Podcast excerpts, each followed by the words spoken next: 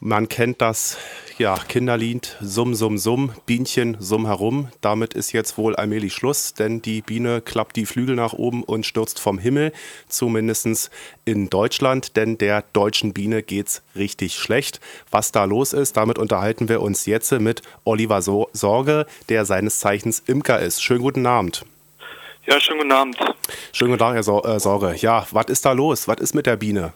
Ja, Bienensterben, ähm, ja, was ist denn eigentlich Bienensterben, ne? Ja. Also es sind meistens äh, Völkerverluste, obwohl man die äh, Bienen äh, sachgemäß irgendwie ähm, hält, ne?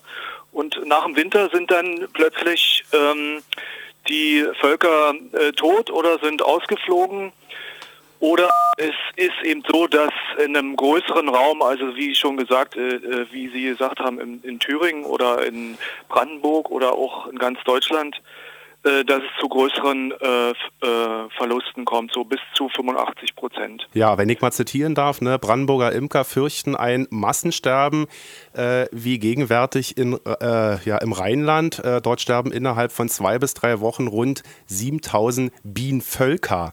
Äh, wie ist denn das zu erklären? Können Sie uns da mal äh, so ein paar Sachen erzählen? Woher kommt das? Was ist denn da los mit der Biene? Ja, es ist so, dass die ähm, ähm, äh, Kulturen äh, gebeizt werden, bevor sie angebaut werden.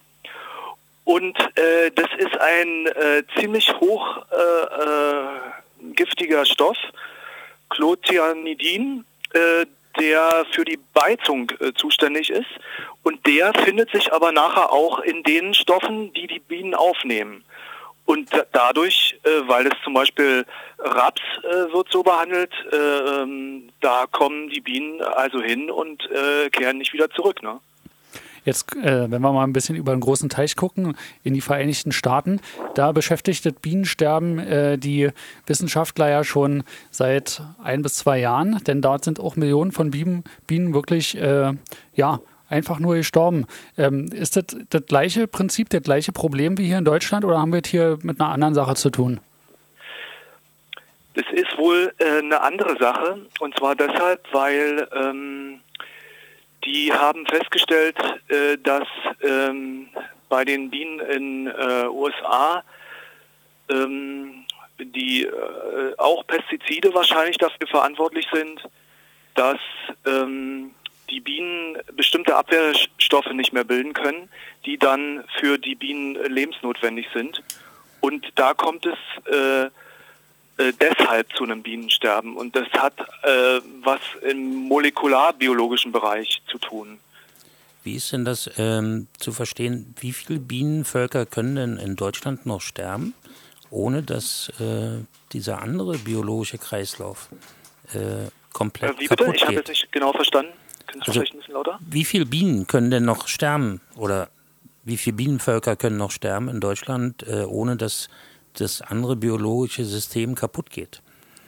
Ähm, das kann ich so genau nicht beantworten, aber es ist einfach so, dass ähm, die Bienen ähm, 80 Prozent unserer Bienen, unserer Blütenpflanzen bestäuben. Also die nutzen sie und wenn die die nicht mehr bestäuben, dann haben sie auch äh, für ihre eigene Grundlage, also dass die äh, Futterpflanzen für sie auch wieder ausgebreitet werden, weil sie bestäubt wurden, ähm, äh, dann kommt es da auf jeden Fall zu einem großen Ausfall, der sowieso schon durch die Landwirtschaft, ähm, durch die Monokulturen äh, ähm, provo provoziert wird.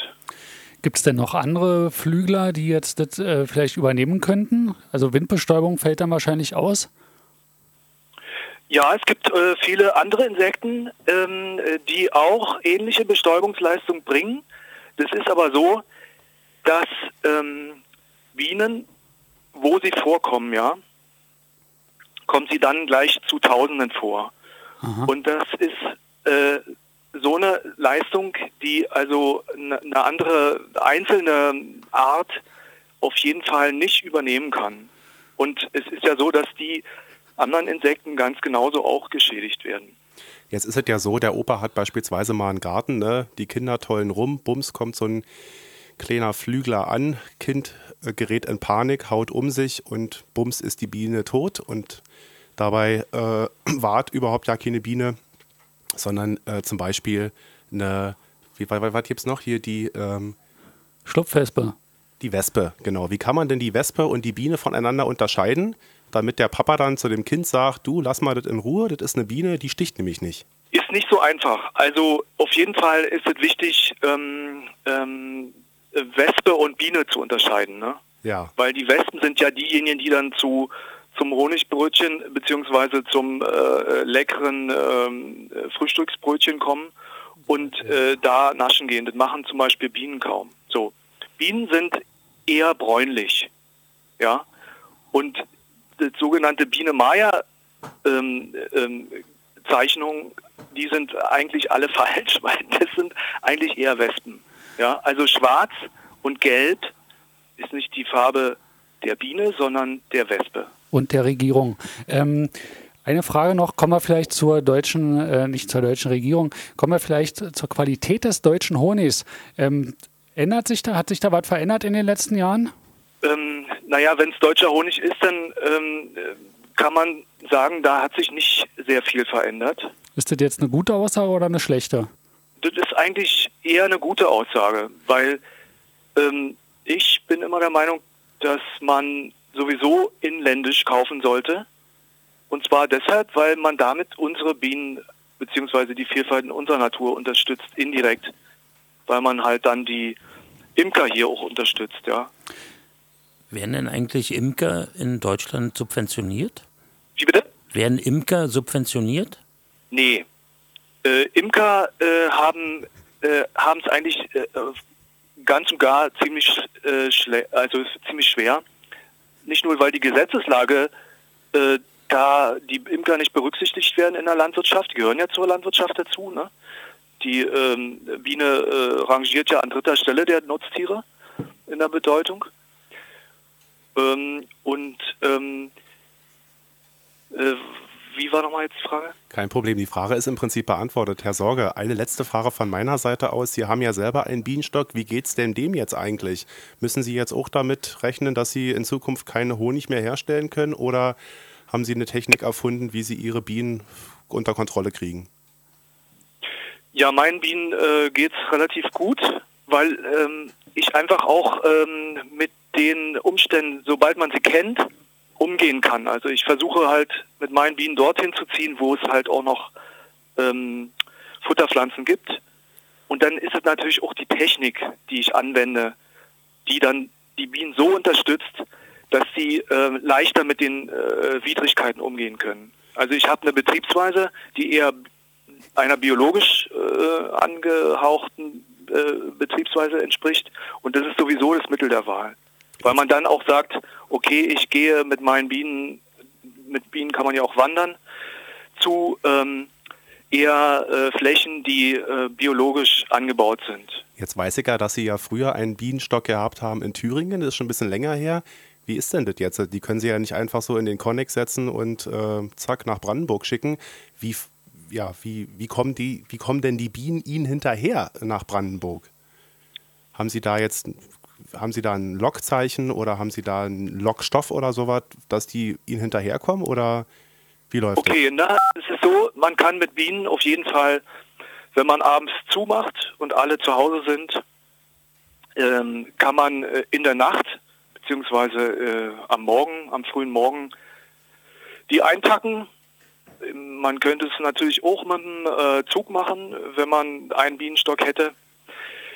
Ähm, ansonsten tut man sie auf einen äh, Transporter und kann sie dann über mehrere Stunden transportieren an eine Stelle, wo sie sich dann neu einfliegen. Und bei mir ist es ja so, ich habe ja nicht nur einen Bienenstock, ich habe sogar 20 bis 30 äh, über die Saison und damit kann man schon relativ viel Honig ähm, äh, machen, ja. Und wenn dann die Klappe aufgeht von dem LKW, gucken die Bienen dann erstmal komisch? Also wie lange brauchen die, bis die sich so wieder eingeflogen haben? Na, die brauchen so ein paar ähm, ähm, vielleicht äh, halbe bis eine Stunde oder so. Dann haben die sich eingeflogen und dann haben sie auch schon die ähm, vor Ort möglichen Trachten ähm, erkundschaftet. Okay, letzte Frage, Herr Sorge. Und zwar, ähm, wenn man sich jetzt mal anguckt, die Biene, die jetzt einfach so im Wald lebt oder meinetwegen auf dem Feld und die Biene, die jetzt vom Imker betreut wird. Ähm, Sind die Imker wichtig für die Bienen? Also schützen die Imker die Bienen? Ich habe es jetzt nicht verstanden. Sie müssen vielleicht ein bisschen lauter reden. Das ist irgendwie die Verbindung nicht so gut. Ja, kein Problem für mich. Schützen die Imker die Bienen? Vor was? Na, äh, zum Beispiel vor sich selbst oder vor anderen Tieren? Ach so, ähm, ähm, ja, also im Winter äh, kann man schon ein paar äh, Mach, ähm, äh, Handgriffe machen, um die äh, Bienen vor Mäusen zum Beispiel zu schützen. Die gehen da auch gerne rein und äh, machen da Unfug. Ähm, ansonsten ähm, muss man höchstens damit rechnen, dass mal ein Grünspecht oder so draußen äh, die Holzkiste vielleicht durchlöchert oder so, weil die einfach auch Interesse, Interesse haben an den Bienen. Herr Sorge, vielen Dank äh, für dieses informative Gespräch. Wir wünschen Ihren Bienen viel Erfolg und dass die überleben und immer die Flügel oben halten. Und äh, ja, kommen Sie gut durch die Woche. Ja, ich würde ganz gern noch äh, bekannt geben, dass ja. Äh, Interessenten, ähm, die äh, vielleicht es mitgehört haben, sich hier melden könnten bei mir und vielleicht könnte man das noch so arrangieren, dass sie entweder meine ähm, Telefonnummer oder meine E-Mail-Adresse kriegen. Gut, suchen Sie sich eins aus, Telefonnummer oder E-Mail können Sie jetzt ansagen.